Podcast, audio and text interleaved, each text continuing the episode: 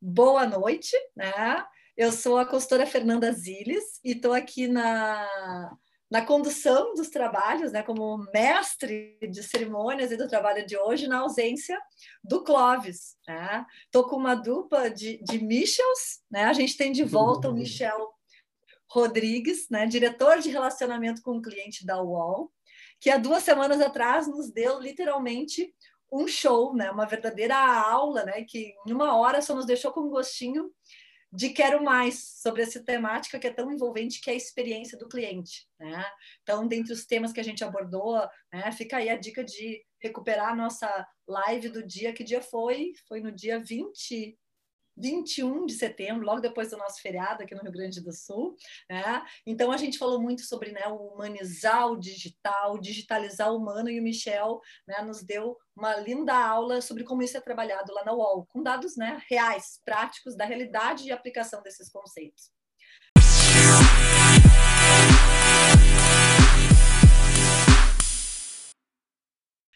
Junto com ele hoje, né, nós temos o outro Michel, que é o Anderson Michel, é um cliente e parceiro da Alcon de muitos anos, né, em muitas empresas que ele já atuou uh, como executivo, né, sempre na área de marketing de grandes empresas. Hoje é o gerente nacional de marketing da Todeschini, mas já passou também pela Jacto, pela Viemar, Steel, Taurus, em beta. Então, em nome do Clóvis Lumetz, eu agradeço. Né? Hoje, agora, nesse momento, ele está no meio de um voo né? E depois vai ter oportunidade também de assistir a nossa live. Então, eu agradeço a presença de vocês, né? A gente está disponibilizando aqui esse tempo para nós e para nossa audiência, certo? Então, resgatando os temas, né? Nossa, uma horinha, uma hora curta, o tempo passa voando. Eu queria aproveitar a presença hoje ilustre, não só do Michel Rodrigues, mas do Anderson, para que a gente recomece a falar sobre uh, o tema experiência, resgatar o conceito. Então, já que o Anderson está chegando aqui com a gente hoje, Anderson, como é que para ti é essa temática? O que, que tu entende né, sobre Customer Experience? Como é que vocês definem isso lá na Todeschini? Legal, obrigado. Boa noite a todos que estão aí nos ouvindo, participando desse bate-papo. É, a questão do, da experiência do cliente ou do Customer Experience, para nós, é um tema muito importante, porque no modelo de negócios é, da Todeschini, o, o cliente interage muito com o ponto de venda. Nós não temos um modelo de negócio digital, ou seja, praticamente impossível hoje da Todeschini você comprar um móvel planejado de forma online. Então, você precisa entrar na loja. E quando a gente fala no universo de loja, ou o momento que as coisas realmente acontecem, como o Clóvis diz, o momento da verdade, é importante a padronização. Então, esse é um trabalho de evolução, é uma, uma marca de 82 anos, que ela está num momento de, é, de estruturar o seu modelo de franquia. Quando a gente fala de franquia, a gente fala em padronização. Por quê? Porque tem modelos maravilhosos hoje no varejo, por exemplo, M. Martin. Você entra numa loja da M. Martin, você sente o famoso cheirinho do bambu. Aquele perfume é muito característico, é um perfume da marca. Né? Então, o sensorial é importantíssimo. Nós desenvolvemos na Todeschini uma fragrância também chamada Noir, para que as pessoas reconheçam quando eu estou num ambiente Todeschini, o cheirinho é o mesmo em todas as 100 lojas da rede. A rádio, nós nos preocupamos também com a questão de ter uma rádio com as músicas muito padronizadas. Antigamente foi preparado um CD, quando ainda se usava, enviado para as lojas. Né? E mais ou menos meio dia de música, o pessoal do time de atendimento queria quebrar tudo, porque não aguentava mais ouvir as mesmas músicas. Então, nós fizemos até uma parceria com a Rádio Vinil de Porto Alegre, e hoje todas as lojas do Brasil são alimentadas com uma playlist exclusiva, que também tem no Spotify é, questões de design de loja, como fazer essa experiência sensorial, e a Mercedes trouxe isso muito bem. Quando ela trouxe o Mercedes Experience, nós desenvolvemos um modelo dentro da Todeschini que também é um modelo de atendimento. Então, alguns adesivos são posicionados em locais estratégicos da loja para que o vendedor entenda que naquele momento com o cliente ele tem algumas palavras e alguns insights que são chave, que ele precisa falar a questão do atendimento, do prazo de pagamento, a questão da logística, como que é feito o transporte do móvel dele, e tudo isso é replicado para todas as lojas. Então, eu te diria que Customer Experience é, é, é o cerne da questão toda, não só no digital, como no, na vivência do dia a dia da loja. Sabe que é, essa dos adesivos eu não, não, não sabia, né? Tem pontos estratégicos, porque tu disseste uma coisa importante, né? A padronização é algo extremamente importante. Não adianta eu ter uma super experiência numa loja toda esquina, mas tem mais 99 aí para replicar uma experiência positiva, que, que fortaleça a experiência da marca. Então, ali, quer dizer, como criar um padrão, né? Eu tenho que ter alguma coisa que, que, que faça com que o cliente uh, tenha uma excelente experiência, mas que seja proporcionada. Daí tu falou dos uhum. sentidos, né? Tu falou da ambientação, mas tu trouxe um ponto que na última vez, né, Michel, a gente começou a abordar bastante, Michel Rodrigues agora, né? Não é o Anderson Michel, né? O Michel Rodrigues, uhum. que é a questão dos funcionários. Né? Quer dizer, quando eu tenho esses adesivos que estão ali dispostos para dar aquele clique no uh, funcionário, seja de uma maneira de abordar o cliente, seja né, de, de, de atributos ou benefícios que precisam ser enaltecidos né, para que ele conheça a nossa oferta, a gente traz a importância das pessoas. Tá? Então, assim, no teu discurso fica isso muito evidente e na, algumas semanas atrás, né, quando a gente estava conversando, Michel, isso também estava muito evidente lá na UOL. Como é que vocês trabalham essa questão né, do preparo das pessoas para a experiência né, do cliente, para trabalhar esse relacionamento lá na UOL, Michel? Boa noite, boa noite, Fê, sempre generosa. É, eu é que aprendo com vocês, tá? Só para deixar registrado. É, bom, a gente a gente não tem a oportunidade de, de gerar esses, é, essas experiências de cheiro, toque, né, cor, é, cor eventualmente sim, mas de cheiro, de toque, de físico, né?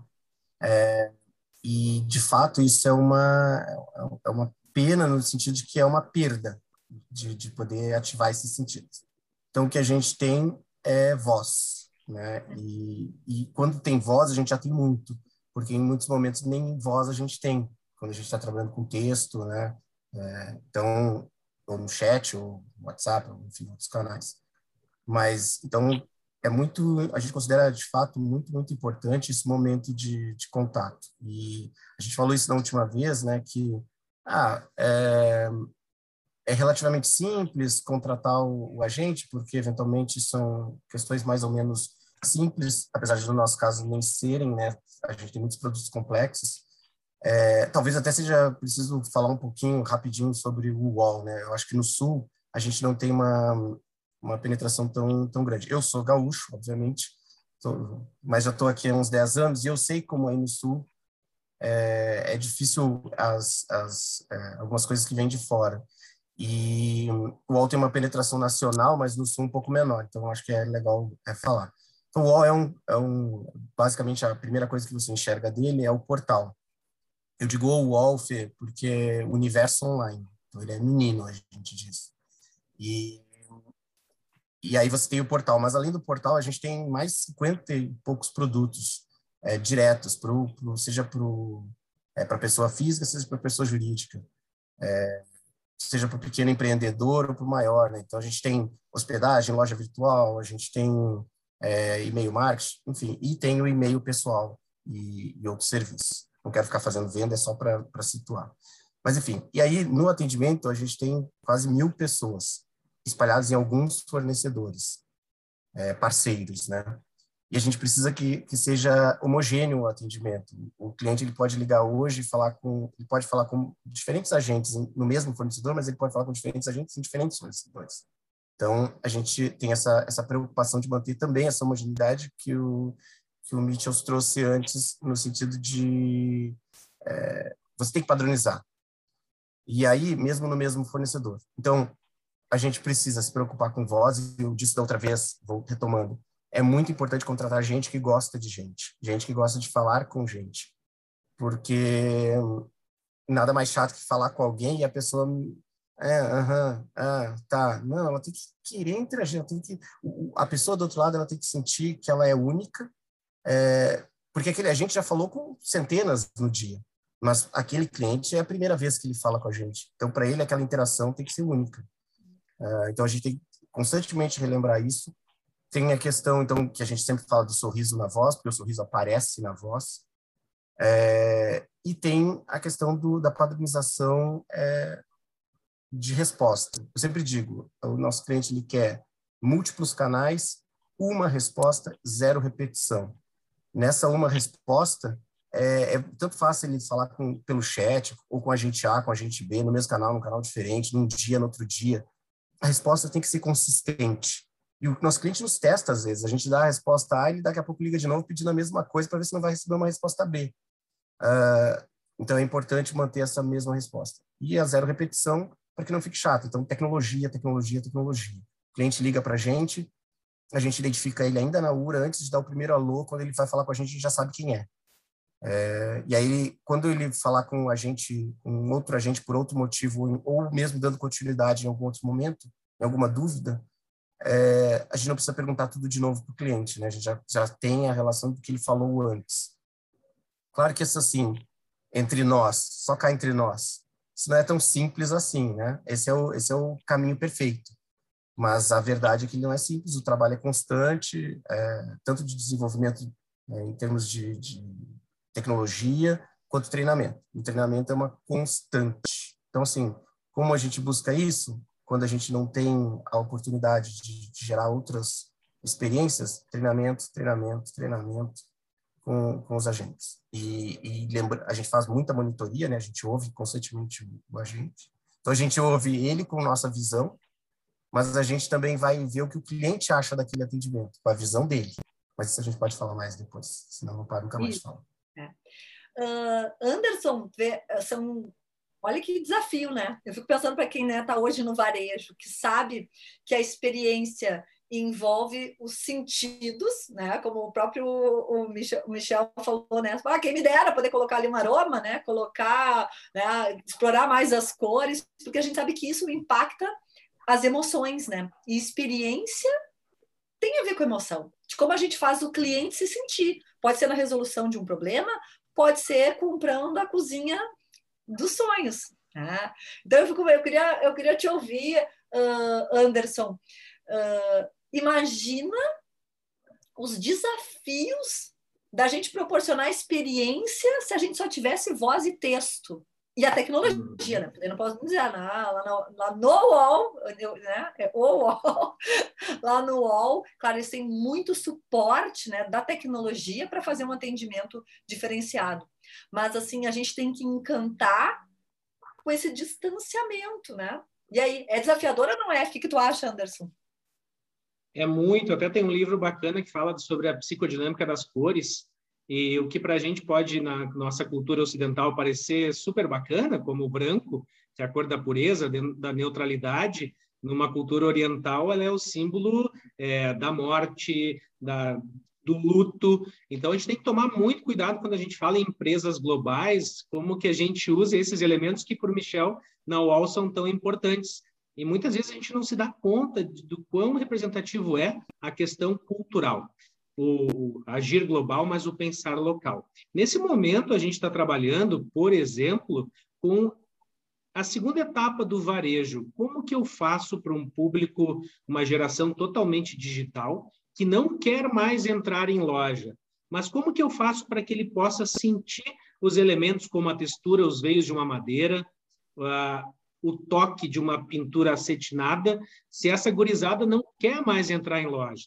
Então, o grande desafio agora, o momento nosso de varejo, é justamente o pensar. Quais são as tecnologias, quais são os atrativos, as cores, qual é a música, ou qual é esse novo jeito que eu preciso ter do varejo é, para atrair esse público. Talvez não são mais lojas de 500, 600 metros quadrados, e sim estúdios muito menores, mas com um apelo digital gigantesco. Essa resposta a gente não tem, mas esse é o grande desafio do momento como que eu faço para vender um móvel de 200, 300 mil reais, uma cozinha, um home super completo no ambiente digital? É, é muito complexo. É complexo, né? E aí que vem né, toda essa questão da experiência, né? Porque, claro, envolve um alto investimento, mas a gente sabe que às vezes é o brilho no olho, né? Trazer o cliente para a loja já é um primeiro desafio. Agora tá lá, a gente tem que encantar. Daí tem uh, aroma, tem iluminação, tem a luz, mas e como é que são os colaboradores. Como é que lá na Todeskine eles são preparados para proporcionar essa experiência, né? O, o, Michel ele falou né, da questão do treinamento e do monitoramento. A importância disso, e claro, e depois ouvir o cliente, nós vamos abordar isso em seguida também. Mas eu queria saber, assim, lá na Todeskine, uhum. Como que é feito o preparo, né? Porque vocês, né, uma coisa está aqui dentro na indústria e pensar o marketing. E como é que esse marketing acontece através das pessoas, do atendimento lá no ponto de venda?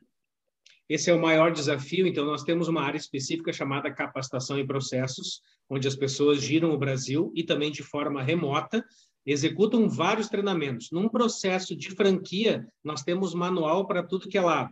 É muito burocrático, por quê? Porque a pessoa ou o investidor que compra uma franquia, ele entende que esse é um modelo testado e aprovado. Então, ele não quer parar para pensar, puxa, o que, que eu faço nessa situação A ou B? Ele quer a solução completa. Então, todo o time dele precisa estar treinado através desta desse grupo que existe até uma plataforma digital e que para cada cargo dentro da franquia existe uma trilha de conhecimento. E essa trilha é monitorada, é, são feitas provas, e existe treinamento na fábrica. O pessoal da fábrica se desloca até todas as lojas para, com recorrência, fazer o treinamento. E isso é constante, essa retroalimentação é quase que diária. É um time grande mas precisa ser, senão você não garante padronização de franquia. É, e, vê, e, e, a padronização foi uma das coisas que estavam aqui presente no discurso de vocês dois, né? Poxa, lá no, no UOL, tem que né, me, me, colocar o gênero correto, né? São uh, mais de mil atendentes, né, Michel? Assim, são pessoas na, na, equipe que é terceirizada, são mais de mil pontos né, de atendimento, e como, né? Olha o desafio de, de garantir uma experiência positiva e padrão UOL. Né? E o mesmo desafio tu traz como sendo importante e recorrente lá na Todeskine. E como é que, uh, né, tu que vem também com uma veia do design, né, falou que teve passagem lá pela Unicinos, como é que vocês dois veem justamente essa questão da participação do cliente nesse processo, né, da gente projetar e pensar na melhor experiência? Michel ia dividir isso com a gente agora há pouco, além do treinamento, do monitoramento, vocês trazem, né, dão voz ao cliente para entender um pouco mais dessa jornada que ele vivencia no UOL. Como é que é isso, Michel? Então, é, a gente, o UOL nasceu digital, né? Então, o cliente, não que necessariamente uma coisa esteja ligada à outra, mas o cliente está mesmo no centro de toda a nossa decisão, como a gente falou lá atrás, é, duas, três semanas atrás. Mas, é, e por isso mesmo, é muito importante o feedback desse cliente sobre a experiência e sobre os produtos que ele usa. Só que ele não dá esse feedback assim, ah, eu quero falar aqui sobre o produto tal, eu acho que tal, tal, tal. Isso ele vai falando a cada contato que ele entra com a gente, cada vez que ele elogia ou reclama. É, cada, e mais do que isso, por exemplo, no nosso suporte, mais 98% das interações não são por problema. Não é que deu algum problema e nos ligou para reclamar de problema. É ajuda. Então, ele quer a, como é que eu faço, desde as mais simples, como eu anexo um arquivo X, até como eu troco o botão da minha loja tal, como eu vinculo a, ao correio, como, enfim, as dúvidas hum, infinitas. Ou simplesmente para pedir a segunda via, né? Eu falei na outra vez, o nosso público, a gente tem 25 anos, então a gente tem ainda um grupo de clientes, ainda, e eu espero que tenhamos sempre, um grupo de clientes bem mais velho, é, ou mais experiente. E então ele nos liga e ele passa por todos os, é, os digitais, né, na URA, para falar com alguém e pedir a segunda via do boleto, que é basicamente um botão que ele podia apertar em qualquer é, serviço, né, no aplicativo, qualquer serviço digital. É... O nosso, pro, pro... a gente ouve o cliente, seja na interação ali com cada agente, mas seja nos outros processos, quando a gente faz lá com NPS, com CSAT, etc., porque esse, isso é muito importante para levar para o desenvolvedor do produto, para os POs, né? Então, e, como, e a gente faz isso também não só ouvindo, mas pela simples ação do cliente me ligar. Se o cliente me liga muito com um determinado, é, uma determinada dúvida, essa a gente precisa encontrar um caminho para que isso não seja uma dúvida geradora, né, que ele precise me ligar. Ou a gente precisa facilitar o próprio produto para que ele seja tão intuitivo, para que o cliente faça isso sem pensar duas vezes, ou a gente precisa criar mecanismos que ele consiga rapidamente ter essa solução é, sem precisar perder tempo, sem precisar ligar para alguém, passar por uma URA, etc.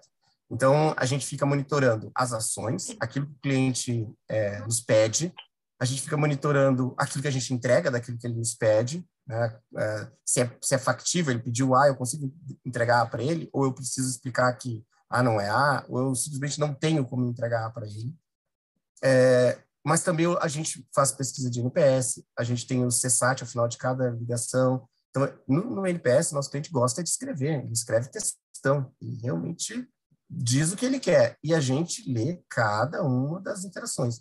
E todos os clientes é, detratores, né, de, é, principalmente as notas bem mais baixas, porque é, felizmente, apesar de a gente ter mais é, promotores que detratores, a gente tem muito cliente, então a gente tem um volume também nos detratores. Então, mas ainda assim a gente procura entrar em contato com cada cliente detrator das notas mais baixas para entender o processo. Antes de ligar, a gente mapeia todo o processo dele, porque ele pode estar falando da última do último contato.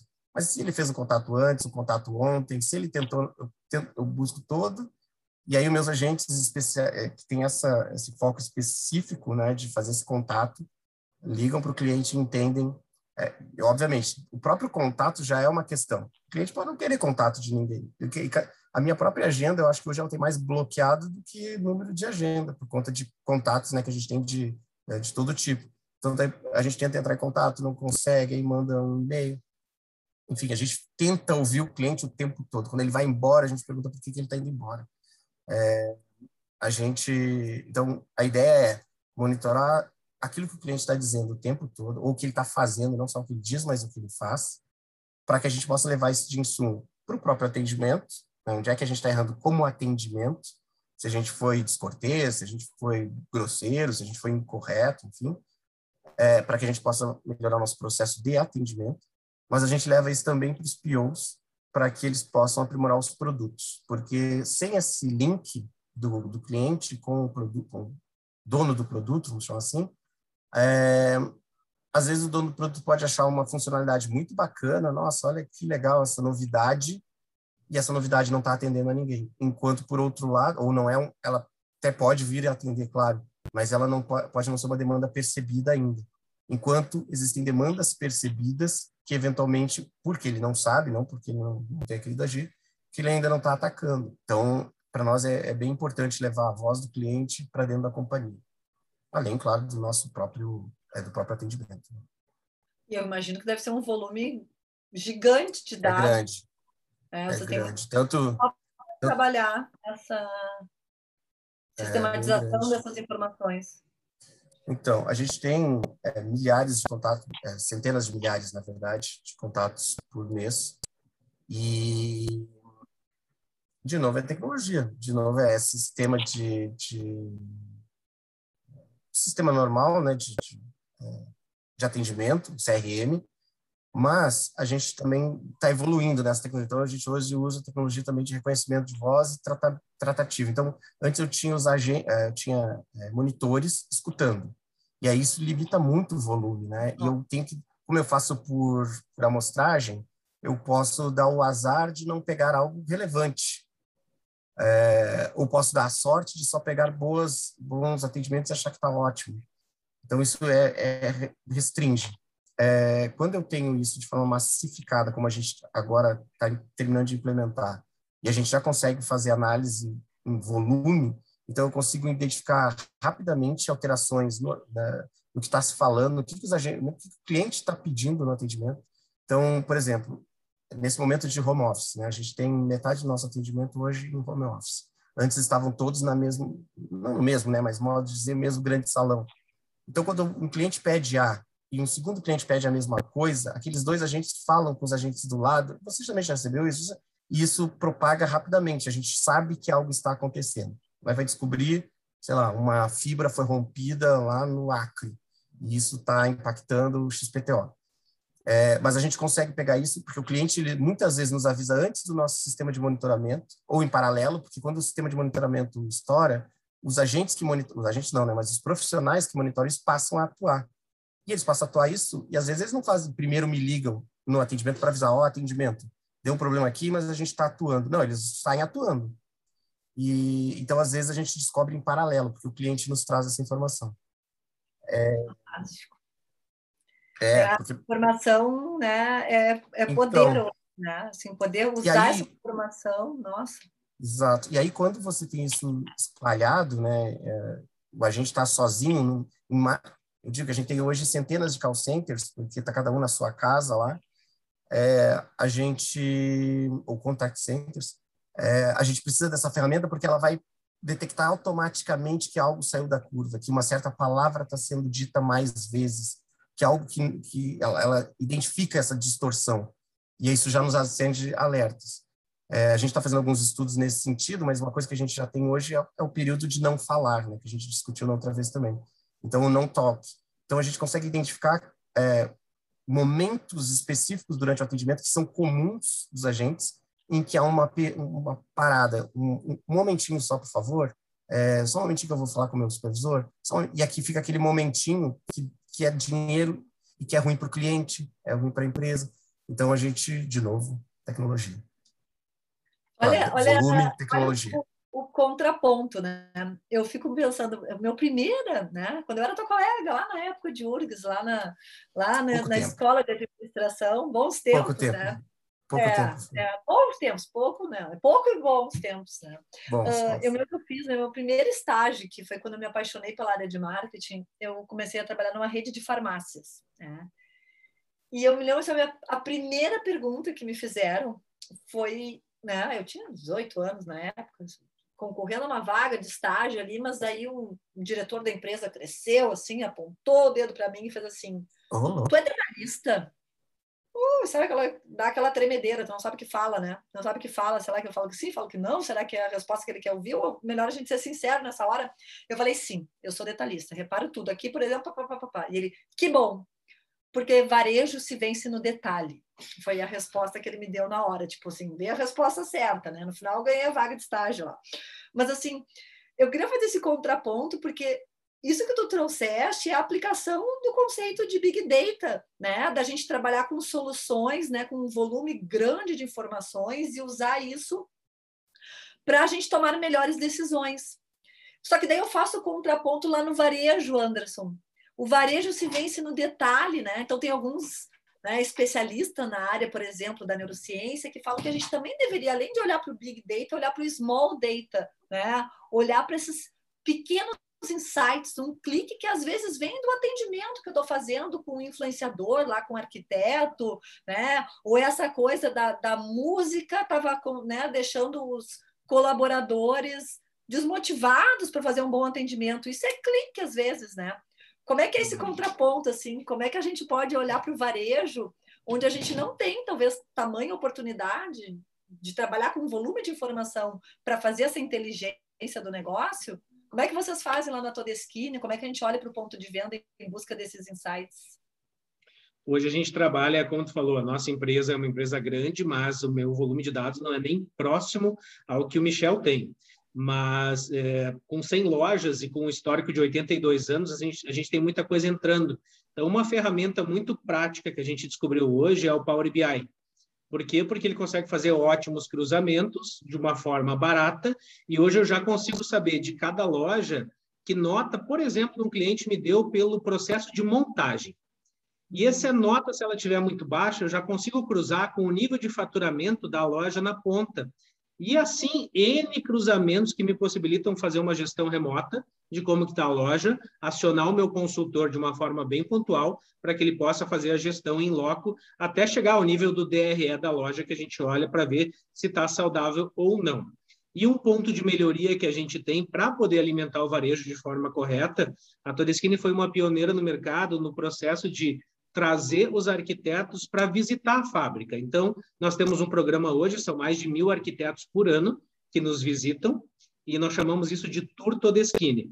Por que o nome de tour? Porque é um momento de descontração, que o arquiteto visita o processo produtivo, que ele visita o showroom. E nesse meio tempo, eu estou com o meu time de marketing e desenvolvimento de produtos, conversando com ele, absorvendo todo o conhecimento e sabendo dele, porque eles visitam todas as outras marcas, o que está bom, o que, que não está, quais padrões eu preciso lançar, o que, que é tendência para a próxima coleção, aonde que a gente precisa fazer uma correção de rota. Então, esses são elementos que, cruzando isso é, num Power BI, por exemplo, nos dão praticamente a, a receita pronta. Depois disso, que é um processo muito bacana que a gente é, que eu vivi isso com vocês da Alcon, que é o modelo de execução comercial. Porque com todas as informações na mão, o modelo de execução ele entra como a ferramenta mais perfeita para que todo time execute as informações de uma maneira, maneira padronizada. A gente volta com a história da padronização. Mas como que eu posso padronizar se eu não sei qual é o correto, qual é o certo, quais são os limites de cada indicador? Então, eu acredito que gestão da carteira de clientes com modelo de execução comercial é fundamental para qualquer área comercial. Sabe que é, esses tempos eu estava apresentando um, um projeto num cliente e que o, o, projeto recebia né, esse nome que é mais, vamos dizer assim, mais contemporâneo, a gente falar de mapeamento de jornada, para depois a gente criar um manual de atendimento para a área, daí era específico de atendimento no pós-venda. Né? E aí ele assim, não, o cliente perguntou, tá, mas desde quando vocês fazem isso? Daí eu me olhei, desde sempre, né? Quer dizer, o nome hoje é mais moderno, mas eu acho que tu trouxeste isso, né? Que resgata isso, né? Quando a gente está lá acompanhando né, o vendedor no dia a dia, daí entrevistando o cliente, né, trabalhando os gestores, os mais variados pontos de contato, a gente está fazendo um mapeamento da jornada, identificando os fatores críticos de sucesso. Né? E quando a gente cria um modelo de execução, a gente está fazendo essa boa padronização que vocês uhum. tanto estão enaltecendo aqui como sendo fundamental, né? Porque eu acho que o grande desafio do atender bem através das pessoas é ter um método, né? É usar uhum. toda essa informação que vocês né, estão mostrando, que uh, né, a gente pode ter cliques, a gente pode ter grandes insights através da informação. A tecnologia nos auxilia muito nesse sentido. A gente continua dando voz ao cliente, dando voz ao colaborador para poder pensar na experiência, né? De fazer esse design. E aí tu trouxeste, uh, eu achei muito legal, Anderson, de trazer o influenciador. Né? Na semana passada, retrasada, lá quando a gente estava conversando sobre o UOL, o, o Michel trouxe essa questão das diferentes personas, da gente imaginar, né? O cliente pessoa jurídica, o cliente pessoa física, são perfis completamente diferentes. E no caso da Todeskine ainda agrega o influenciador, né? Que a gente não pode ignorar a importância que ele tem no processo de experiência do cliente. Né? Não... É, e, e para ajudar até o influenciador, nesse caso, que a gente chama de especificador, que pode ser tanto o arquiteto como o design de interiores, é, isso é provado que o ticket médio é 60% maior quando a venda é feita através dele. Ou seja, a dona de casa quer trocar a cozinha dela e ela pode ir sozinha, que a gente chama cliente de porta, ou ela leva um influenciador, como tu trouxe, que é o arquiteto as opções de estética, de funcionalidade que ele consegue agregar no projeto fazem com que o ticket médio suba na hora. E para nós isso é ótimo, porque é justamente onde a gente quer colocar a marca. Exato, né? Porque ele leva o, o padrão né, do, do, valor agregado, muitas vezes que está sendo, enfim, da experiência do cliente, tem diferença sim, uhum. mas tem diferença no ticket médio, tem diferença no produto né, sendo adquirido. Legal. Eu queria uh, saber um pouco mais, né? O, o, Michel começou a falar lá de CSAT, né? Da, da, da, satisfação dos clientes, falou do NPS, né? Que vocês fazem aquela pesquisa conversando, né? Buscando aprimorar um pouco mais, né? Uh, a questão dos detratores, né? Procurando entender motivos. Quais são os outros indicadores, Michel? A gente começou a falar na semana passada e tu trouxeste vários, né? Falou até de alguns que têm o objetivo de ter uma análise mais qualitativa, de, né? Por mais que sejam números, e a gente entender um pouco mais a qualidade desse atendimento, né? Então, tu falou assim, ó, de cross-sell, upsell, né? Tu falou da, da taxa de cancelamento, churn. O que, que mais vocês uh, avaliam, né? Em termos de indicadores da experiência do cliente, né? Métricas é um tema tão importante quando a gente aborda essa temática? Primeiro, eu eu estava aqui, estava pensando, né, do, Anderson, cara, que desafio mesmo, né, desse do físico, em, times like this, né, mas, mas esse para mim é, é meio é, é, curioso assim são são muitos anos no digital e de fato imaginar é, é isso, é o digital, é o cliente que ele é físico e é digital e como levar, mesmo aqui em casa, a Cris adora, minha esposa adora é, comprar na internet, eu não consigo, a gente comprou recentemente um console de jantar e um sofá, putz, tem que ir na loja, e aí mesmo, ah, mas pandemia, putz, mas então espera, e a gente esperou, a gente esperou meses para trocar, já estava engatilhado, aí lockdown, dadadá, e já tinha aberto, não, vamos esperar melhorar, mas tinha que ir lá para sentar, para ver a mesa. É Realmente, bom, que, é. que, desafio, que desafio é, grande. Porque é isso, eu não tenho, mesmo que eu quisesse, eu não tenho um produto para o cliente tocar. Meus produtos são todos digitais. E ainda assim, é, eu tenho a questão, por exemplo, do influenciador. A gente não chamava assim, até porque para nós o influenciador tem outro, é, é outra, a gente lembra do influencer é, digital, né, do, do, youtuber, do tiktoker, sei lá. Mas faz todo sentido, a gente chama de parceiros. E esses parceiros que a gente tem, é, por exemplo, a gente tem integradores, né, parceiros que ou que vão lá no cliente montar uma, um, colocar os sistemas dele que hoje estão em servidores no cloud, por exemplo, né, que a gente vende. É, e de fato, quando esse cliente ele é, ele é, é conduzido, não digo, mas orientado por um parceiro, é isso. O ticket médio é muito maior, ele fica muito mais tempo. E, por outro lado, para este é, parceiro, a gente tem também um atendimento diferente. A gente tem um telefone vermelho, a gente tem é, um atendimento VIP para o cliente do, desse parceiro, porque ele traz um ticket muito mais alto, né? Então, ele... É, enfim, ele... Todo cliente merece um bom atendimento, mas esse cliente paga para ter um atendimento um pouco diferenciado é, no, no, conjunto das coisas que ele tem. Sobre indicadores, assim, é, a gente tem centenas. Eu digo sempre, o atendimento é pródigo em indicador. E vai desde o indicador mais básico, tempo médio de espera, tempo médio de atendimento, nível de serviço, enfim. Só, só no primeiro é, contato, nem no contato, mas só ligar para nós já gerou uns 10 indicadores. E à medida que ele vai falando e que o tempo vai rolando, são inúmeros outros. A gente usa muito Power BI também. É, mas, assim, do que você falou, que eu tenho até bastante orgulho, é, a gente criou internamente o que a gente chamou de FCRQ.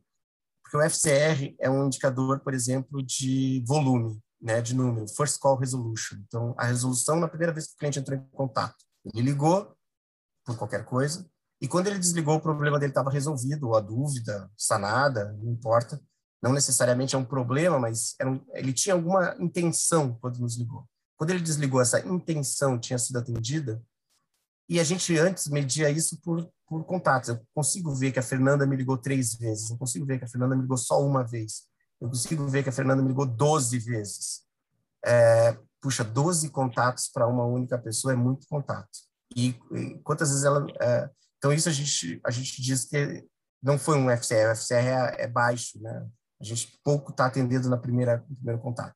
Mas só isso não me basta, porque você pode me ligar duas, dez vezes e ser dez problemas diferentes, ou dez situações, dez demandas diferentes. Então, na verdade, não está dizendo que necessariamente você me ligou pela mesma coisa, que você não ficou satisfeito no primeiro. Eu precisava te ouvir. E aí a gente passou a fazer isso, e, e aí a gente tem um processo de, de, first, de first call, mas no sentido de deixa eu ver se aquilo que ela me pediu de verdade foi resolvido ou só ela não ligou porque ela desistiu de mim, por exemplo, sei lá. Então a gente passa a ouvir e o monitor ele, ele avalia o que foi pedido, se o que foi pedido foi entregue e se foi entregue corretamente. Porque também o meu cliente pode me pedir A, o agente promete A para ele, só que A não pode ser feito. Ou A vai ser feito muito depois e não foi dado um prazo. Então não foi resolvido. Foi, o cliente saiu feliz até. Ele vai lá no CSAT e diz: "Nossa, o atendimento é ótimo", mas na verdade não foi atendido. Então, a gente, essa resolução, a gente também mede, né? Se, se a resolução de verdade, independente do que o cliente acha que foi, se realmente foi é, resolvido. Então, isso é um, mais um indicador. Mas a gente tem, puxa, churn, como você falou, né? Mas a, o próprio churn, que é a questão de quantos clientes eu tinha e quantos clientes eu terminei o mês com. É, antes disso, a gente tem taxa de retenção. Quantos clientes me ligaram para cancelar e eu consegui convencer a ficar. É, a gente tem taxa de, de desconto. Quantos clientes, quanto de desconto eu tive que dar para o cliente para que ele ficasse? Eu não precisei dar desconto nenhum. Eu só disse para ele: Você sabia que? Você sabia que o seu produto tem isso? Ah, tem? Não sabia. Pois é, tem. E tu está pagando, tá lá, não, então legal. Que a maioria, o nosso grande, nosso grande discurso é o script, é contar para o cliente o que ele comprou, que é mais do que aquele pequeno, muitas vezes, né, do que aquilo que ele tinha em mente especificamente quando adquiriu. É, e aí tem, sei lá, taxa de, de, de negociação. O cliente me liga, pô, tô atrasado, X tempo, quero pagar. Quantos clientes, com quantos clientes eu falo? Aí eu tenho taxa de quitação. Cliente que me ligou e efetivamente pagou. Puxa, aí a gente vai ficar, vou cansar Nossa, as pessoas aqui. Tem indicador mesmo. Indicador. Não, tem muitos mesmo. A gente está falando de centenas de indicadores. Alguma de, uma, dez, uma dezena que é mais alto nível, né, que vai me dizer aonde eu tenho que atacar mais rápido se eu tenho alguma coisa está fora, mas você vai descendo. Quanto mais baixo o mato, mais indicador vai aparecer. Claro. E aí esse é o desafio, né? Muitas vezes, né, os clientes que nos, nos procuram para fazer, por exemplo, mapeamento de jornada ou para né, fazer algum, algum serviço ligado ao design de experiência ou simplesmente para fazer a avaliação dessa experiência, às vezes não trabalham com indicadores, né? Então a gente também tem que saber mostrar que assim existem inúmeras possibilidades. Agora o indicador pelo indicador, né, Michel, assim, às vezes, espera aí, né? Existe um esforço para gerar, existe a informação ali, mas a grande função é a informação ser utilizada para melhorar a nossa tomada de decisão, para melhorar Exato. a experiência do cliente, né? A gente Como conversou isso da outra vez, né?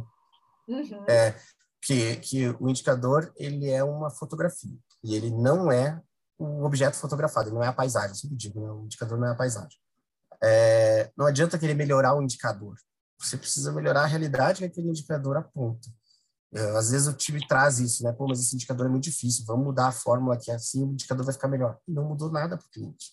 Então não adianta nada melhorar o indicador, precisa melhorar. E também tem isso, esse indicador é utilizado, ele serve para eu tomar decisão, eu consigo melhorar o processo se eu, com esse indicador? Não, poxa, é meio difícil, é complicado, então descarta, não usa, ele não serve. É que a gente falou, assim, existe os top 10, talvez vai ter lá aqueles, aqueles que estão lá na ponta, que são os principais. E quais são esses, né? Claro, não vai entregar o ouro lá da Toreschini, né? Mas assim, vocês também trabalham com esses indicadores, orientam as lojas, né? Pra, no, que, no que tange a experiência do cliente, Anderson. Né? Como que vocês fazem esse, essa gestão de indicadores da, da experiência? O principal indicador do varejo hoje para uma rede de franquias é o DRE. Então, são as, as linhas do demonstrativo de resultado mesmo, porque ali vão dizer tudo.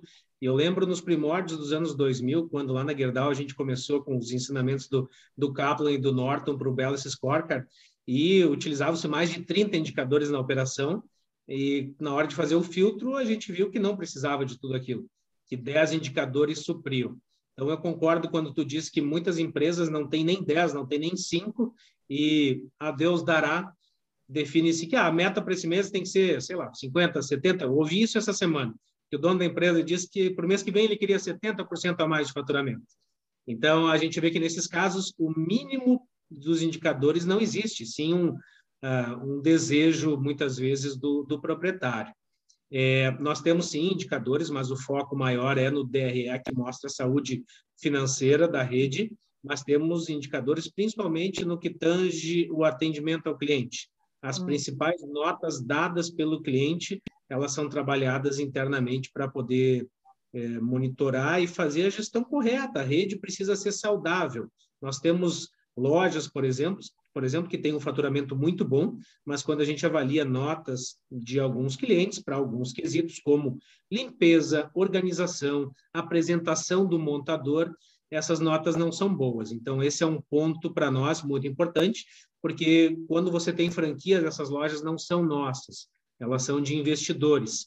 E o maior desafio para o varejo hoje, esse varejo real, de tocar, vivenciar e sentir, é que provavelmente nenhuma empresa tem um grupo tão grande de vendedores ou de consultores que possa estar todos os dias em todas as lojas. E aí começa o risco de você perder gestão se a rede não estiver bem treinada. Então, os indicadores nos os indicadores verdadeiros que vêm do cliente por SurveyMonkey ou o que for, eles são o nosso grande orientador. Perfeito. E olha, né, uma hora passa rápido, né? Temos aí, estamos na reta final do nosso bate-papo.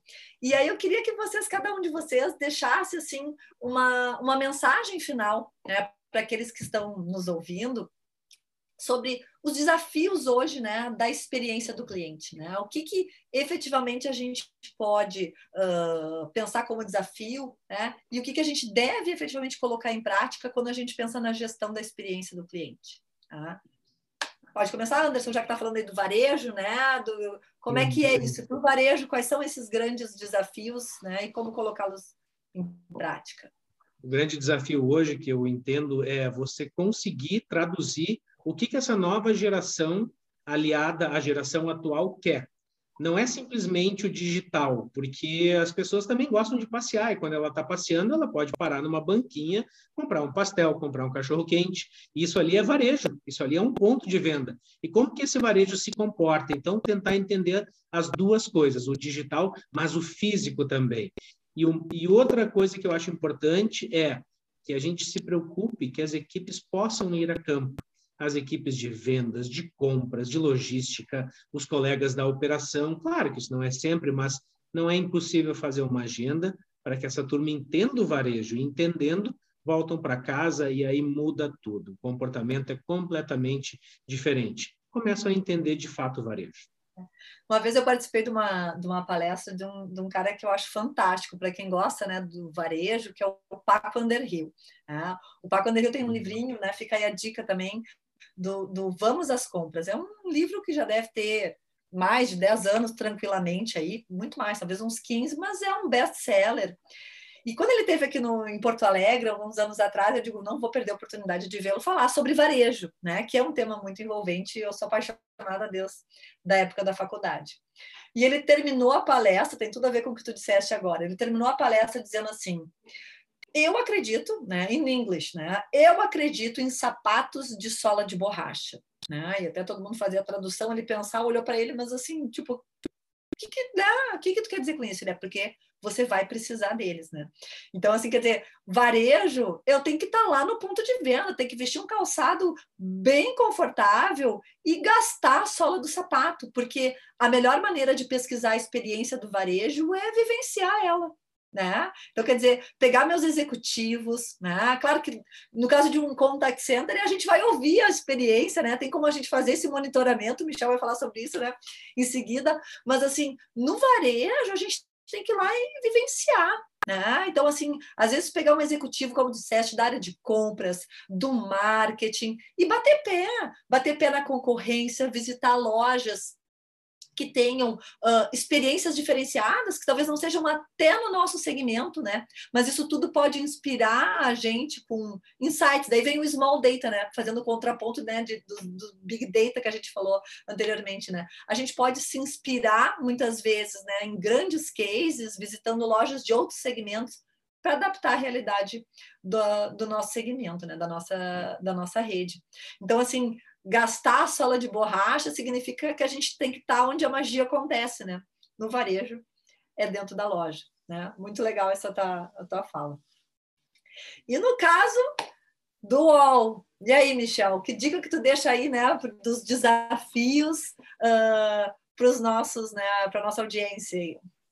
No fim do dia, cada um sabe as dores e as delícias aí, né? É, quando eu penso no, no físico ali, puxa, tem essa possibilidade de, de dar a experiência do toque, do cheiro, do som, mas tem esse desafio de conseguir o dado do cliente que falou algo para um vendedor na loja X e na outra loja a centenas de milhares de quilômetros de distância um outro, um outro cliente está falando a mesma coisa, mas como cruzar isso, né? E como isso virar insight?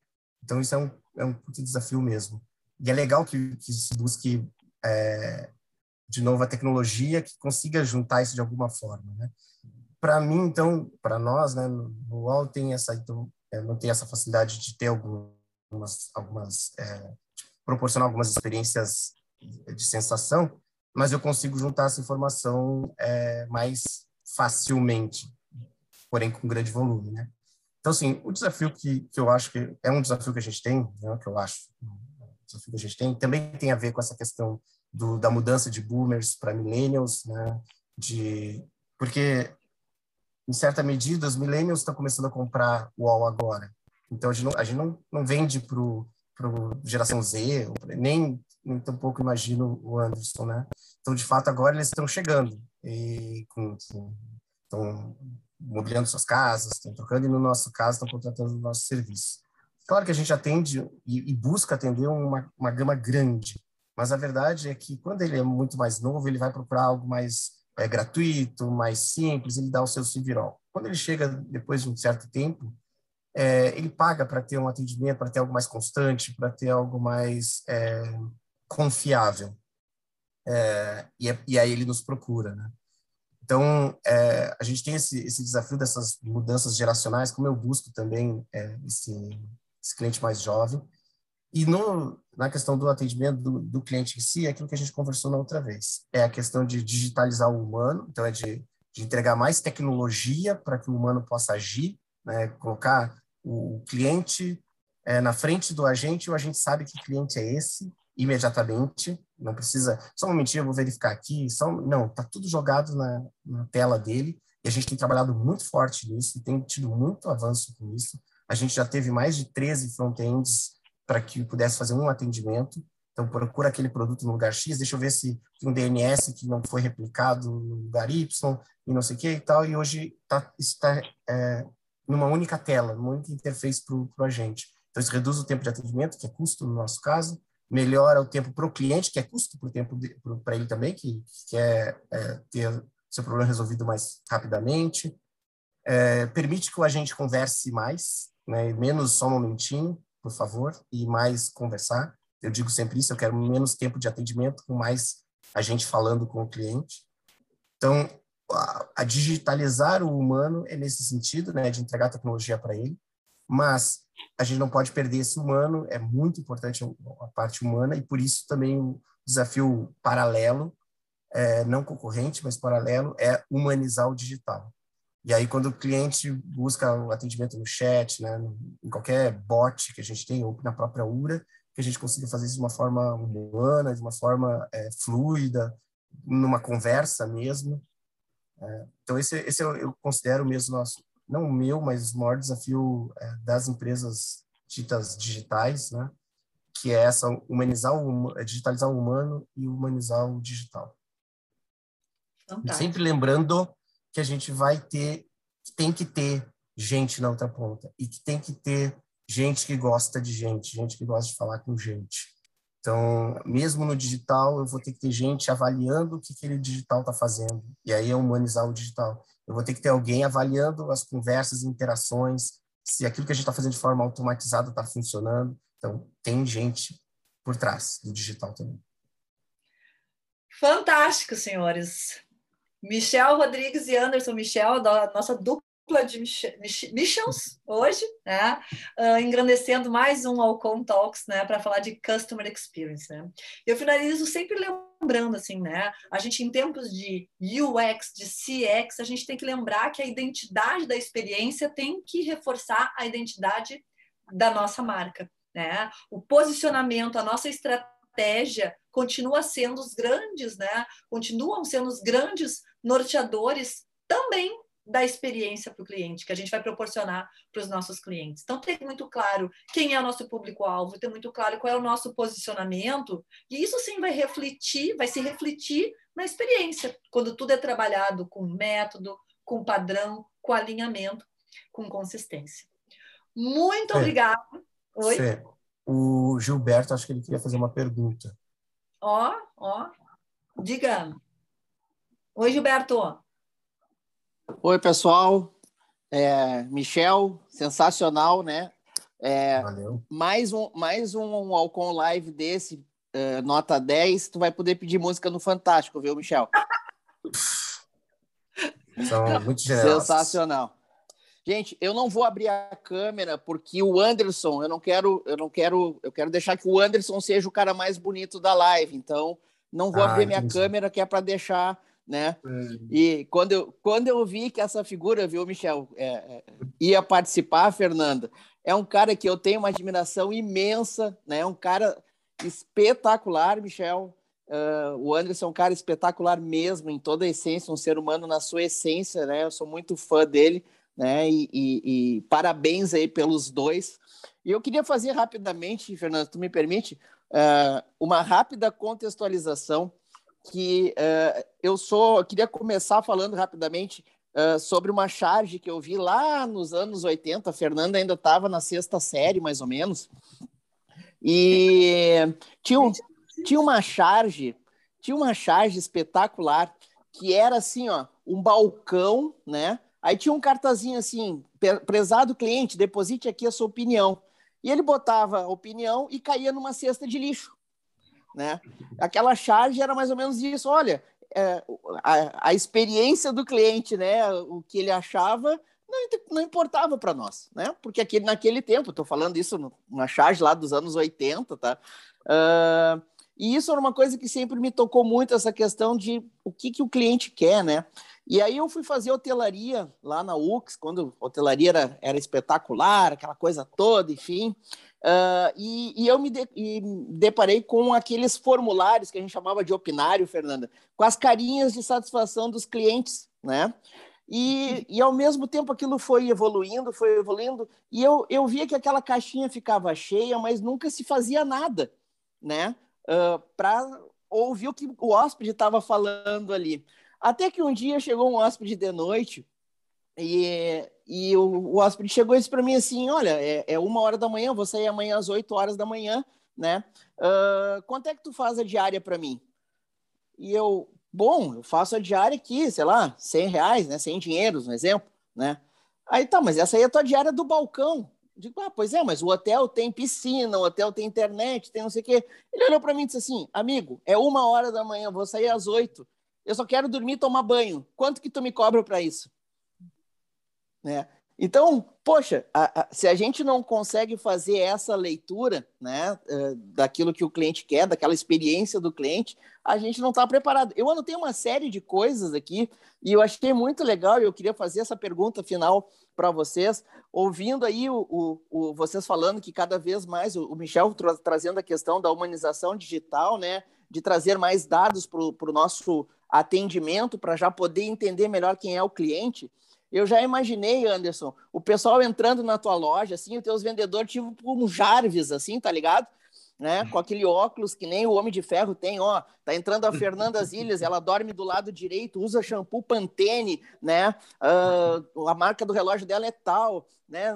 Faz aniversário no dia tal. É, esses dados todos chegando, né? Uh, e a minha pergunta, uh, e eu trouxe essa situação toda para contextualizar o quanto é importante a experiência, principalmente no segmento de hotelaria, que é serviço também, que nem o teu, né, Michel? Uh, e trazendo para o varejo também. Uh, será que a gente pode resumir o desafio que a gente tem na jornada do cliente em ouvir ainda mais o cliente, mesmo com toda essa humanização digital? Porque às vezes a humanização digital pode não trazer uh, o âmago que ele quer, né? Então, a minha pergunta é o quanto é, o quanto a gente tem de desafio ou o quanto a gente está preparado para ter ferramentas para coletar essas informações que o nosso cliente tem, né, a escuta, como é que nós a, a, aprimoramos essa escuta. Né? Eu achei sensacional, Michel, parabéns pelo indicador de volume. Né? Depois eu queria conversar mais contigo sobre isso, acho que isso é uma coisa que para nós aqui na Alcon, Fernando, faz muito sentido, né? Uh, enfim, né? Então, minha pergunta para os dois aí, rapidinho, desculpa, eu me alonguei um pouquinho nesse preâmbulo, né? Mas uh, eu acho que fazia, era importante eu trazer essa, essa contextualização, contextualização para a gente entender um pouquinho se o resumo realmente está nesse desafio de ouvir mais, mesmo com toda a tecnologia a nosso favor. Um grande abraço, parabéns, viu, gente? Parabéns, mataram a pau. Valeu. Obrigada, Gilberto. E aí, com vocês? Uma, um ponto importante de respondendo essa, tentando responder, Gilberto, mas eu posso comprar pipoca pela internet, receber ela com um manualzinho de como colocar no micro-ondas e preparar ela, esquentar e comer. Assim como eu posso entender que o meu cliente quer ir na rua, na carrocinha, para viver a nostalgia, que muitas vezes foi parte da infância dele, ouvindo música, sentindo o cheiro da pipoca sendo feita por aquele azeite meio velho já, mas é, não deixando de entender que talvez ele queira isso, que uma parte pode ser comprada pela internet com instruções, mas que ele também pode querer vivenciar esse momento que não deixa de ser um ponto de varejo. E somente escutando, como tu disse, a gente vai saber qual peso eu dou para as duas coisas e qual estratégia eu, como empresa, quero seguir. Perfeito. E aí, Michel? É, é, antes, assim, primeiro, não sei se a gente precisa ouvir mais o cliente. Eu sempre digo que eu quero atender meu cliente se ele está no meio da rua. Só me falta um pouco de tecnologia ainda para isso e investimento devido, mas esse é o, é o objetivo. Eu não sei se falta ouvir mais o cliente, eu acho que a gente já ouve bastante. Falta é, conseguir transformar esse desejo, esse anseio, às vezes ele nem sabe que tem, em algo, entrega, né, em valor. Eu digo que a gente tem que entregar valor do cliente. É, e aí eu estava ouvindo agora o Anderson, no fim, o cliente, ele, ele pode querer, pode ser o cliente que gosta da nostalgia, de comer pipoca fora, ou de ir no cinema, por exemplo, e ele pode, não, ele prefere ficar em casa, comprar tudo em casa ou assistir Netflix. Eu não acredito que exista esse cliente é, que gosta disso ou daquilo, né? É, eu acho que esse cliente gosta hora disso, hora daquilo, e é o mesmo cliente. E essa é a questão do digital que a gente sempre trata, né? Não existe mais o cliente físico e o cliente digital. A gente existe o cliente digital, que gosta que hora que é no digital, hora que é no físico, depende do que mais com, é, lhe convém. A mesma coisa para o atendimento. É, não adianta eu querer que, que ele use o meu canal digital, porque eu fiz várias, eu desenvolvi, eu coloquei muito dinheiro, muito amor, muito carinho no digital, por isso eu desliguei o, a voz. Desliguei porque o digital vai ser muito mais legal. E eu não posso fazer isso, eu tenho que tomar um cuidado de tornar um canal, se é isso que eu quero, mais legal, mas quem valida isso é o cliente. E no momento que ele simplesmente deixar as moscas no meu outro canal, aí eu posso desligar o canal de fato, o canal A é tão bom que ele abandonou o B. Então, é, no final, é isso, é acompanhar o cliente e deixar que o cliente decida e ouvir o que ele me pede, e ele já me pede de muitas formas, então não acho que a gente precisa ouvi-lo mais, a gente precisa agir, né, executar, é, transformar é, em valor. A grande verdade é que não existe a jornada do cliente, né? As jornadas do cliente. É, e, caminhos, né? Pro meu no cliente. caso se encontrar. No, né? Perfeito. E no caso do, dos canais, por exemplo, de atendimento antigos também. Tem, ah, o cliente prefere voz, o cliente prefere. Não, o cliente, ele, ele é um, hoje o nosso cliente ele é situacional, ele tem a ver com conveniência. Não só hoje, né? As pessoas, de modo geral, é, continuam sendo pessoas. Exato. Eventualmente, o cliente vai querer ir lá tocar. Eu gosto de ir lá e tocar, mas nem sempre eu quero resolver o meu. É comprar ali. Eu quero comprar depois, eu quero comprar na internet, quero olhar outras coisas. Mas uma vez que eu já sei como é aquela mesa, qual é o toque, qual é o acetinado, agora eu vou, eu vou ver quem me oferece. No caso específico da Todestine, é algo muito único, que dá outro tem ainda mais essa camada né, de exclusividade. Então, eu, eu de verdade, eu fico é, curioso, mais curioso ainda sobre essa questão do, do, do físico, né, do, do é, varejo. Mas é isso, o cliente, hora vai querer ir lá na loja, mas hora ele não vai querer, ele quer comprar pela internet, aí ou, ou e aí genericamente, né, Anderson, ou o varejo se prepara para isso, para buscar esse cliente, atender esse cliente, ou ele diz, e pode ser, e é legítimo, não, não sei, não quero tratar com esse cliente. O meu cliente é esse que vem aqui e gosta de bater três vezes na madeira e ver se é legal, e depende do som da madeira, e ok. É, depende do que, que a gente quer, né? Mas se, se a gente quer saber como atender o cliente, pergunta para ele. É e aí, age age, né? Dentro da estratégia, como o Anderson colocou. Por, por trás disso tem a estratégia né, da nossa empresa, né? Claro, a gente tem que adaptar os caminhos para melhor atender Perfeito. o cliente. Então é mapear Parabéns, mercado. Anderson. É, Parabéns tá? de verdade. sou fã da, da Turismo, inclusive. Eu sou fã dessas duas empresas e desses dois caras aí. Um beijo grande, obrigada pela parceria e até uma próxima. Beijo para quem está em casa também. Valeu, pessoal. Valeu, Valeu obrigado. obrigado. Tchau, tchau, pessoal. Tchau, tchau.